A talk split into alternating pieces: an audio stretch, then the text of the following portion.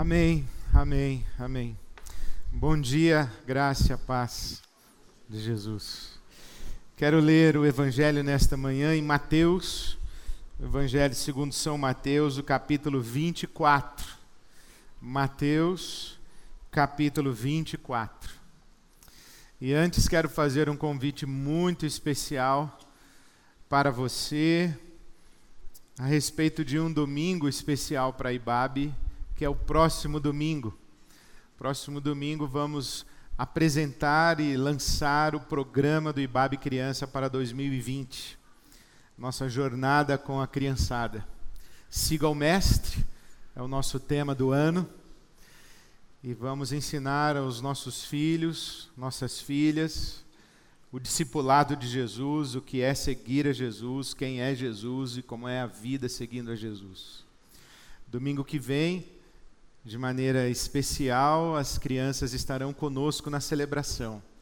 As crianças, a partir de cinco anos, estarão aqui conosco na celebração.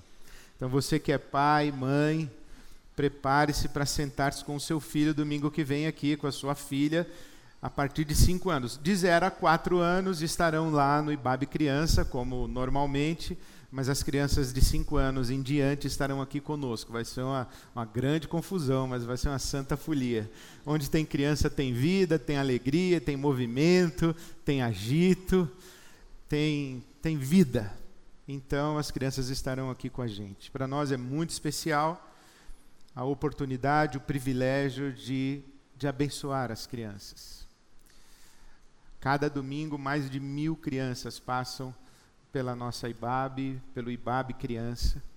E eu queria encorajar você a orar e interceder pelos voluntários do IBAB Criança, pelos professores, pelos cuidadores, por todos aqueles que servem as nossas crianças.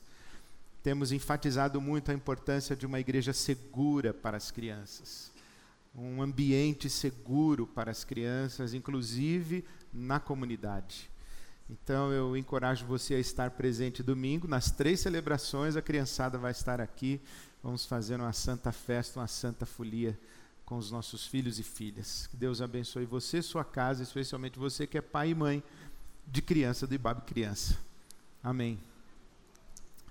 Estamos em Mateus capítulo 24. O Evangelho de Mateus, o capítulo 24. Esse texto é chamado o texto da grande tribulação, é um texto em que Jesus está falando sobre a destruição de Jerusalém, sobre o juízo de Deus sobre Jerusalém.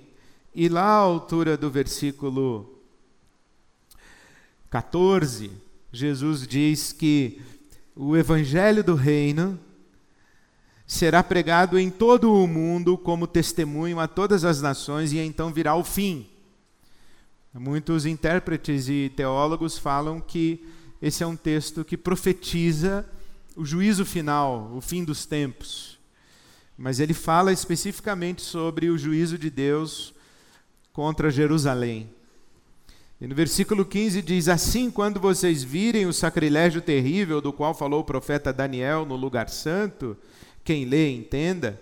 Então, os que estiverem na Judéia, fujam para os montes. Quem estiver no telhado de sua casa, não desça para tirar dela coisa alguma. Quem estiver no campo, não volte para pegar o seu manto. Como serão terríveis aqueles dias para as grávidas e para as que estiverem amamentando. Orem para que a fuga de vocês não aconteça no inverno nem no sábado, porque haverá então grande tribulação como nunca houve desde o princípio do mundo até agora, nem jamais haverá. De que fala esse texto? Fala de tribulação, fala de juízo, fala do sacrilégio terrível, fala da urgência de se preparar para o dia do juízo, mas esse texto fala também sobre oração. Sobre oração. E eu gostaria de compartilhar alguns pensamentos sobre oração, mais precisamente sobre quatro tipos de oração. Orar para nós é como respirar. Quem crê em Deus, quem segue a Jesus, ora.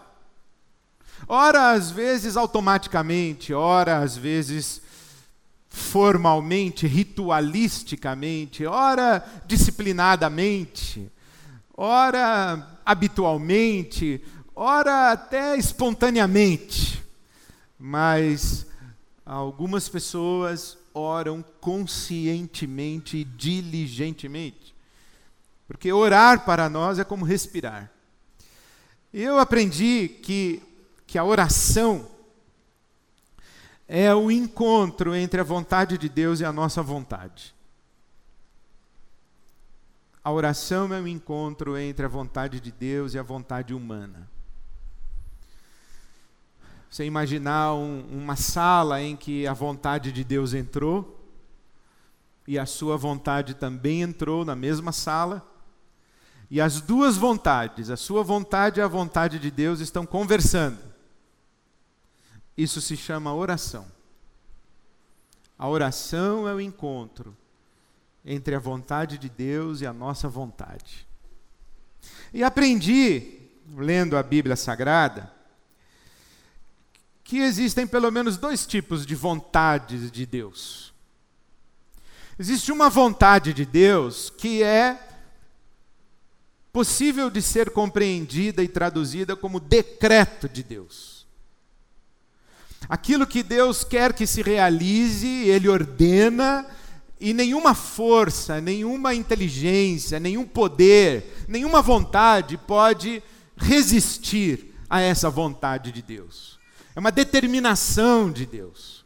Pela boca do profeta Isaías, Deus diz: Antes de mim nenhum Deus se formou, depois de mim nenhum outro haverá, agindo eu, quem o impedirá? É esta vontade de Deus. Quando Deus quer fazer alguma coisa e Ele vai lá e faz, e não há nada que possa impedir que a vontade de Deus, esse decreto de Deus, se realize e se consume. É uma vontade de Deus que independe da nossa vontade.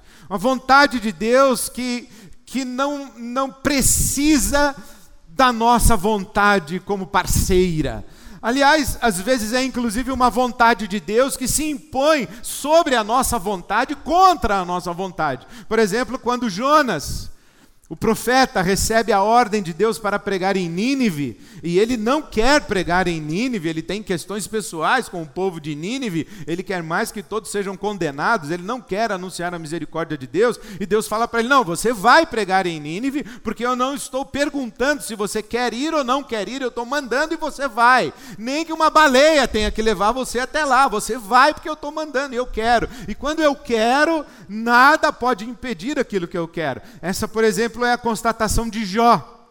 Bem sei que tudo podes e nenhum dos teus propósitos pode ser frustrado.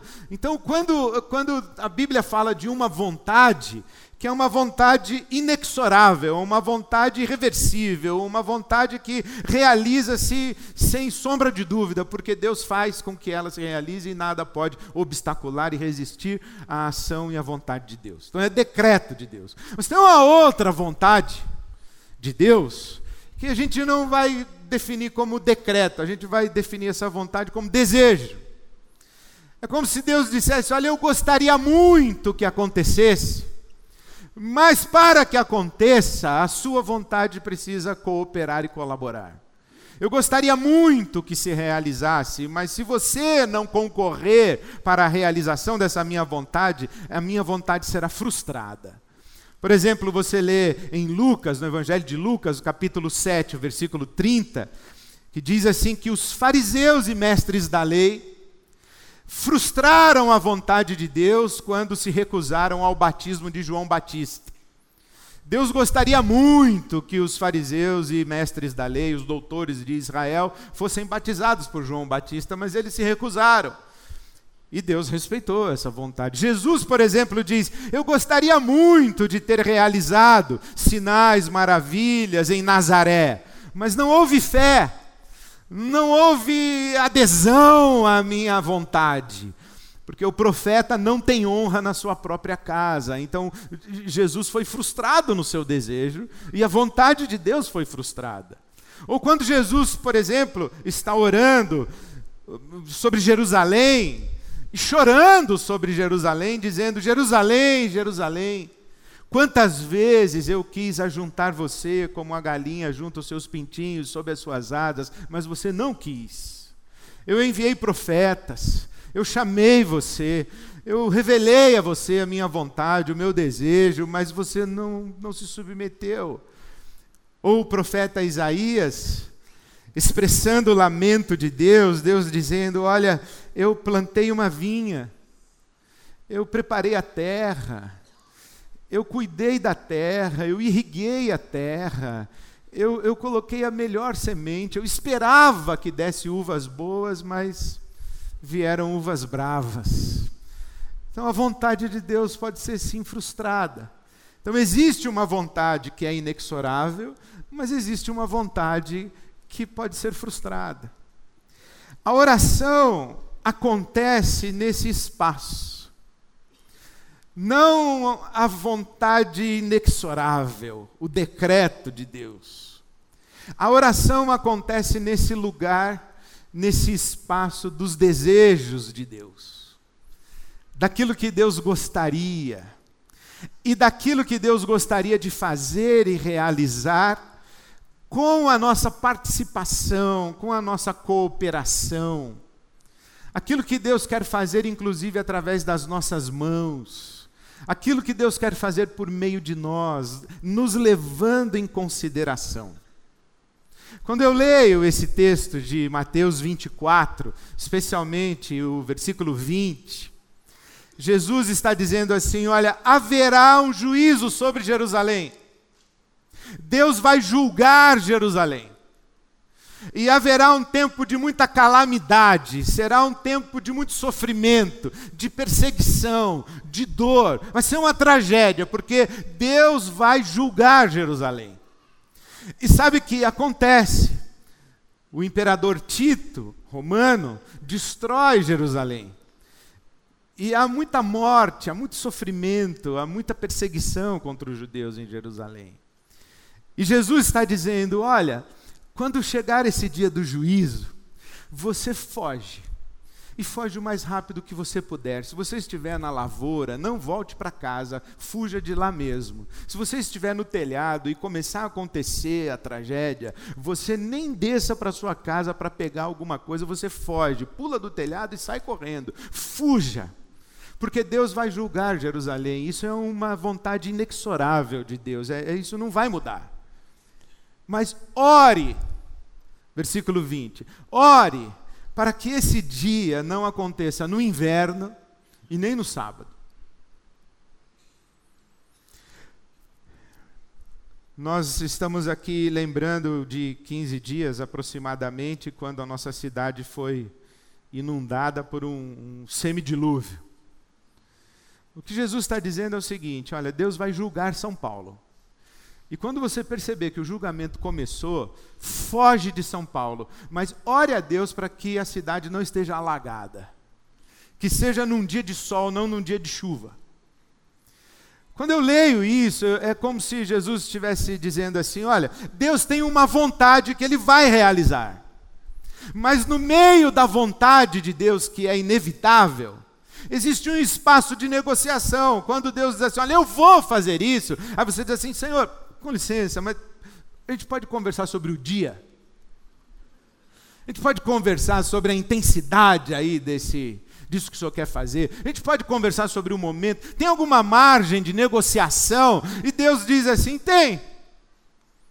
Pois não, pode falar. O que é que você pensa? O que é que você gostaria que acontecesse? Como você gostaria que fosse? Isso está bem exemplificado quando Deus fala para Abraão: Eu vou julgar Sodoma e Gomorra. E o Abraão diz assim: tudo bem, o senhor é Deus, o senhor pode julgar, o senhor pode fazer o que o senhor quiser.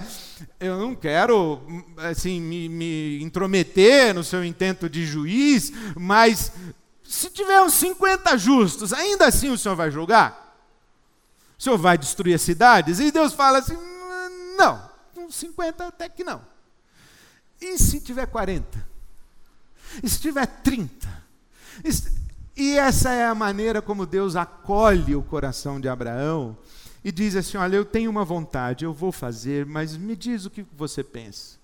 Me diz como você se sente. Me diz, me diz o que você gostaria. Porque, no fundo, quando Abraão está intercedendo por Sodoma e Gomorra, ele está pensando no sobrinho dele, o Ló. E a Bíblia diz que quando Deus julga Sodoma e Gomorra e destrói Sodoma e Gomorra, ele se lembra de Abraão e poupa a vida de Ló. Então é muito interessante como na Bíblia acontece esta, esta afirmação categórica de que Deus tem uma vontade que não pode ser resistida, mas que nesse caminho da vontade de Deus, porque Ele é soberano, Ele governa a história, Ele tem os seus caminhos, os seus propósitos, mas é muito interessante que no meio desse processo de realização da vontade inexorável de Deus, existe um espaço.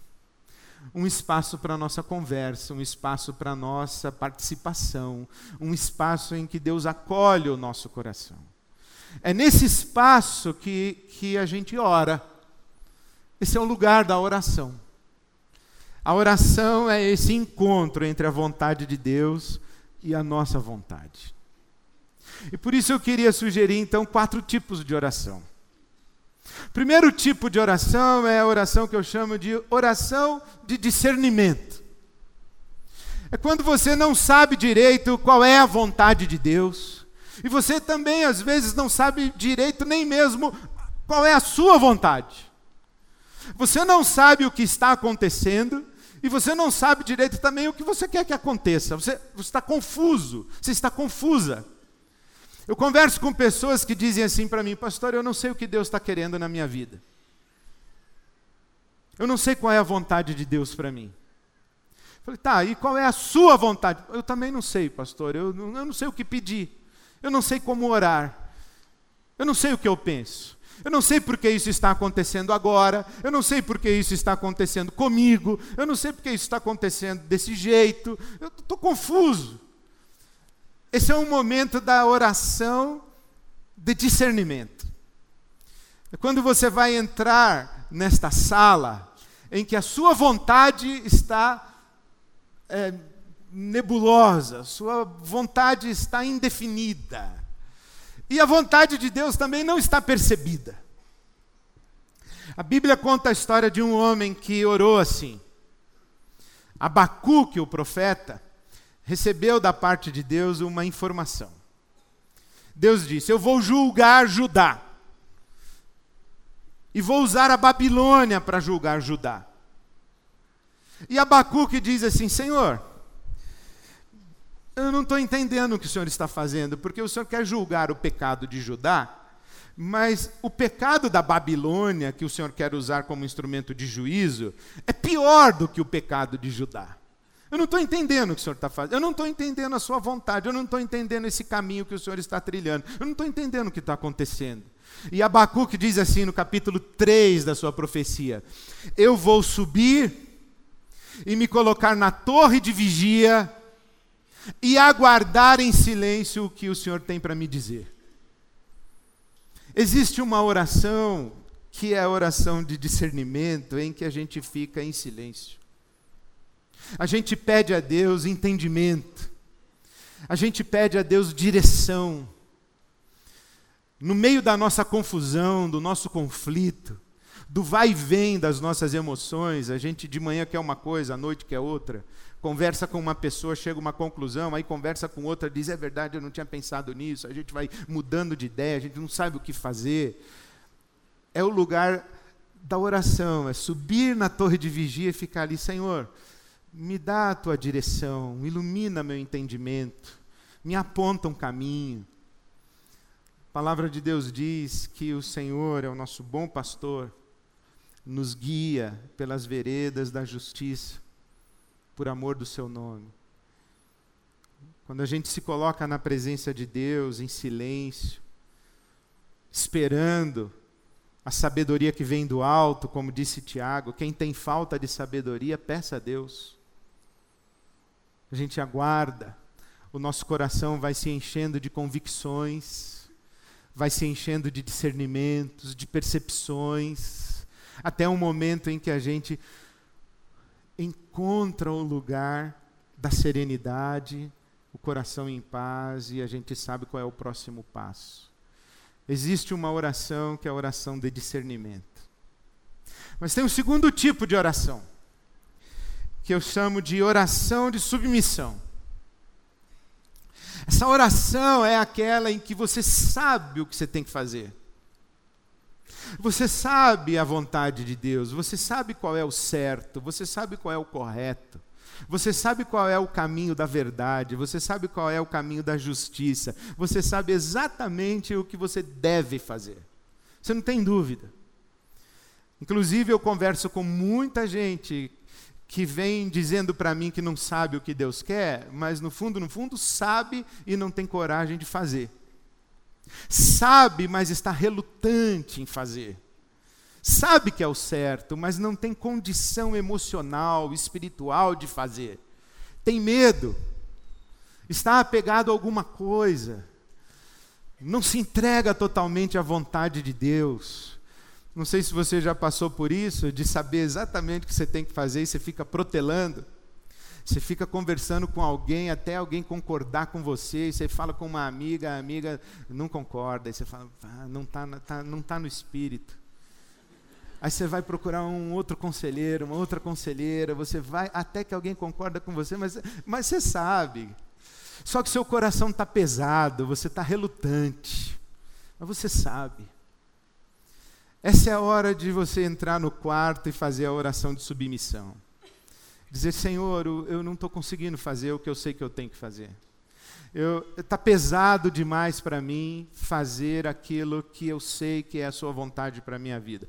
Tem na Bíblia uma pessoa que orou desse jeito, que você conhece bem. Orou no Getsemane. Eu vim para essa hora. Eu vim para dar a minha vida. Foi para isso que o Pai me enviou.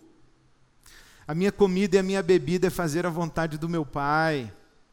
Só que quando chegou, quando a cruz estendeu a sua sombra sobre Jesus, o coração dele pesou.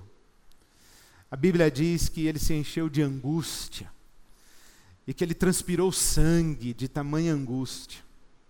E a oração que Jesus faz é: Senhor, se possível, passa de mim esse cálice, todavia seja feita a tua vontade, não a minha. Essa é uma oração de rendição, é uma oração de submissão, é uma oração em que a gente pede a Deus a força, a condição, a coragem, a ousadia para fazer aquilo que a gente sabe que deve ser feito, aquilo que a gente sabe que Deus espera que a gente faça. Nem sempre saber a vontade de Deus traz paz ao nosso coração. Muitas vezes, inclusive, quando a gente discerne a vontade de Deus, é que a angústia começa. E quando a angústia começa, é hora da gente entrar no quarto e fazer a oração de submissão. Tem um terceiro tipo de oração, que eu chamo de oração de súplica. Essa eu acho pessoalmente a mais perigosa e a mais difícil de todas. É falar com Deus com a possibilidade de que Deus atenda o que a gente está pedindo. É perigoso. Quando Deus nos acolhe e diz assim: fala o que você gostaria, me dá a sua ideia. Porque se você fosse eu, o que, que você faria? Agora imagina você falando, Deus, o senhor vai desculpar, mas eu acho que o senhor está falhando aí nessa na gestão dessa situação. Se eu fosse o senhor, eu já teria feito isso, isso, isso. Essa oração de súplica é a oração em que a gente expressa para Deus a nossa vontade, o nosso desejo. Diz assim, Senhor, eu, eu, eu não sei direito o que o Senhor quer, mas eu vou dizer para o Senhor o que eu quero. Eu não sei direito o que, o senhor está fazendo, se o senhor tem algum plano aí, mas eu vou dizer que eu gostaria que algumas coisas acontecessem. E o que é impressionante na oração é que Deus diz assim: tudo bem, pode falar, vou avaliar a sua ideia, eu vou avaliar o seu pedido, eu vou avaliar a sua súplica. A Bíblia conta a história de um homem que orou assim: capítulo 38 do livro de Isaías, o profeta Isaías, conta a história do rei Ezequias. Ezequias ficou doente. E o profeta Isaías foi visitar o rei e disse assim: Rei, você está doente. E essa sua doença é para a morte, você vai morrer. E a Bíblia diz que nesse momento em que Ezequias recebe essa palavra profética, ele se vira para a parede e chora copiosamente. Chora e suplica a Deus pela sua vida. E Deus diz assim: tudo bem, eu vou dar a você mais 15 anos. E a Bíblia conta que Ezequias viveu mais 15 anos. É esse é esse encontro entre a vontade de Deus e a nossa vontade. Chegou o seu momento, Ezequias. E o rei diz: Não, me dá um pouco mais de tempo, me dá um pouco mais de vida. E Deus diz: Tá bom, eu vou te dar.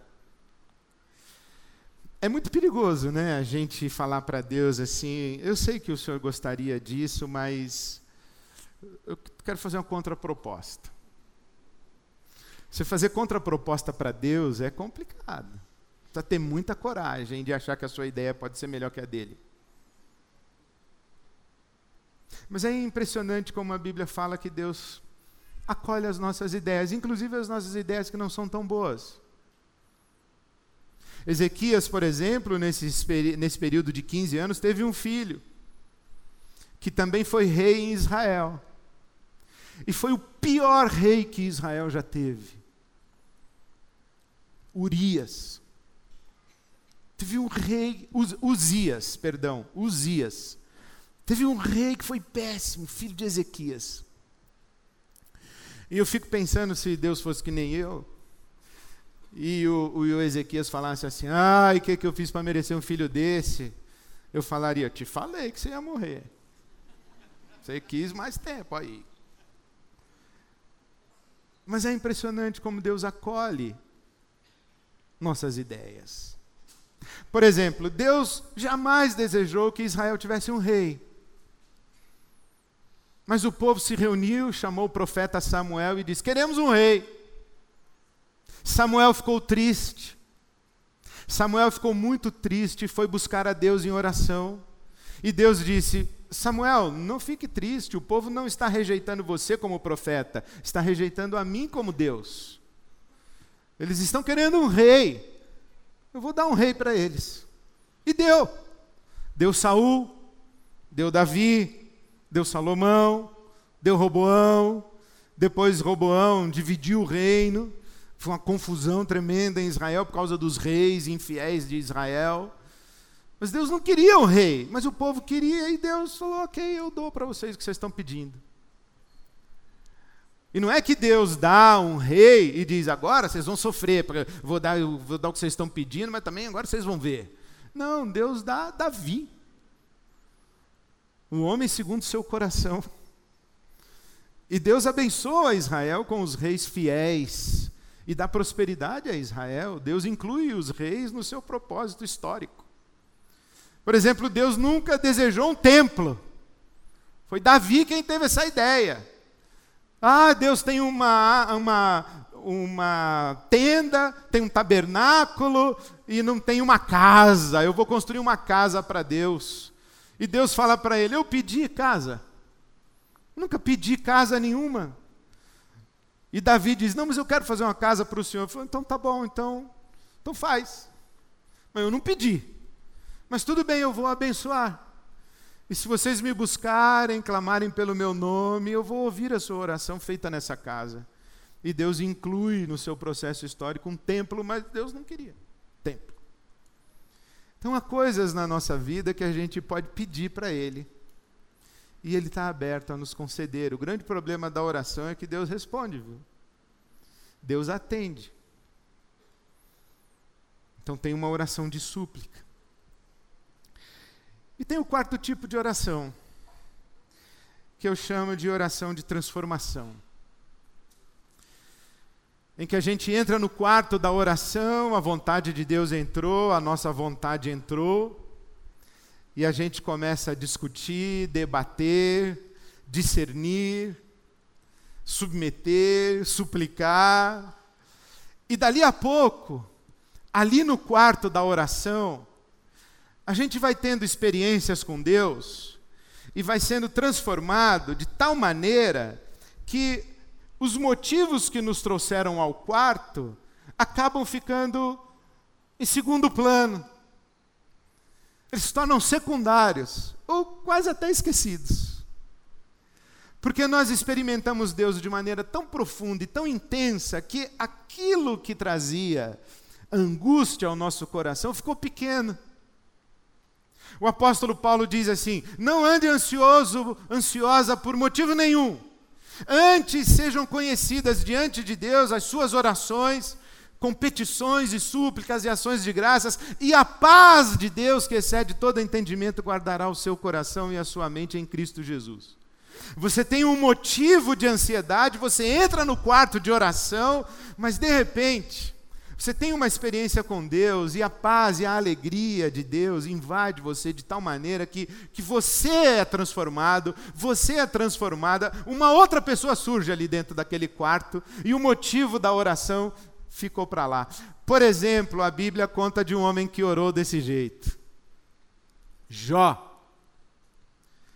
Você sabe a história de Jó? Ele perdeu suas posses, perdeu seus filhos, a sua família, perdeu sua saúde, perdeu sua reputação, perdeu seus amigos, perdeu tudo. E ele entra no quarto da oração. E ele não murmura, ele não reclama, ele não esbraveja com Deus, ele não blasfema contra Deus. Inclusive, ele nem mesmo suplica por nada, ele não pede nada, tudo que ele fala para Deus é: Senhor, eu não estou entendendo nada, me explica por que, que eu estou sofrendo desse jeito. Me explica o que, que o senhor está querendo fazer, eu estou aqui à tua disposição, eu só não estou entendendo por que, que eu estou sofrendo dessa maneira. E à medida em que ele vai conversando com Deus ali no quarto da oração, ele vai sendo transformado, e transformado de tal maneira, que ele chega ao final do seu livro e diz assim: Antes eu te conhecia de ouvir falar, mas agora os meus olhos te veem. Antes eu ouvia que o Senhor faz, acontece. E antes eu conversava com o Senhor sobre essas questões aqui do meu dia a dia, sobre os motivos das minhas ansiedades. Mas agora eu me encontrei contigo, eu sou outra pessoa. Eu, eu, o, o que eu experimentei foi tão maravilhoso que os meus olhos te contemplaram. E aquilo que a gente estava conversando já nem é o motivo mais da minha oração. A gente, na experiência de oração, é transformado e a beleza de Jesus se estabelece em nós. E a gente ganha novas dimensões de experiência com Deus, que nos qualificam para a vida e nós somos transformados na presença de Deus, segundo a imagem do Filho de Deus. Onde eu gostaria de chegar nessa manhã e dizer para você: ore. Pelo amor de Deus, ore. Porque a oração, que é o encontro entre a vontade de Deus e a nossa vontade, é a maneira como nós assumimos o protagonismo e a responsabilidade pelas nossas vidas. Quando nós prestamos atenção no que está acontecendo à nossa volta, quando nós prestamos atenção naquilo que Deus está fazendo nas circunstâncias e situações da nossa vida, quando nós prestamos atenção nos movimentos do nosso coração, os nossos desejos, nossos medos, nossas culpas, nossas carências, nossas esperanças, nossas frustrações, nossas vontades, os nossos sonhos, a gente presta atenção em tudo isso e coloca diante de Deus. Ali, nesse lugar da oração, a gente tem discernimento, a gente submete a nossa vontade à vontade de Deus, e a vontade de Deus é boa, perfeita e agradável. Ali a gente compartilha com Deus e participa do que Deus está fazendo, e Deus ouve os nossos pedidos, as nossas súplicas. e ali Deus nos transforma segundo a imagem de seu filho. Então, ore, pelo amor de Deus, ore. Não caminhe pela vida displicente. As coisas acontecendo à sua volta e você, sem perceber, que mudanças acontecem no seu coração, nos rumos da sua vida. Não, ore. Ore.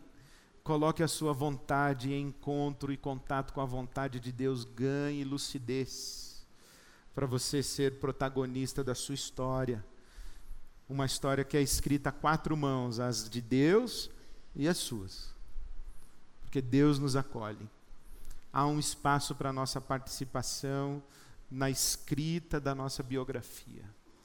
E esse espaço ele acontece de maneira privilegiada na oração. Essa semana eu recebi uma notícia que deu uma virada na minha no meu planejamento de 2020. Vou ter que rever agenda, prioridades, vou ter que rever um monte de coisa. E quando terminou a celebração das nove horas, eu me sentei ali e comecei a orar e eu percebi que eu poderia fazer as quatro orações na mesma hora. E eu falei para Deus: Deus, essa notícia aí que eu recebi essa semana, o que, que o senhor está fazendo, hein? É o senhor mesmo que está fazendo? Não é? O que está acontecendo? Eu preciso de discernimento. Eu, no meu plano original, não constava isso, Senhor, mas eu quero que seja feita a tua vontade, não a minha. E já que estamos nessa aí, eu queria te pedir algumas coisinhas. Mas no fundo, no fundo, eu quero te pedir que nesse novo momento que se inaugurou, que o Senhor me transforme, que o Senhor me faça um homem melhor, um homem mais parecido com Jesus. Aí eu me dei conta que eu tinha feito as quatro orações no mesmo momento: a oração de discernimento, a oração de submissão, a oração de súplica e a oração de transformação. Meu irmão, minha irmã, ore Deus jamais nos despede vazios da oração. A palavra de Deus diz, Jesus dizendo: entra no teu quarto, fecha a tua porta, e o teu pai que te vê no secreto vai te dar recompensa. Ore, Deus é bom. E Deus abençoa aqueles que o buscam. Amém.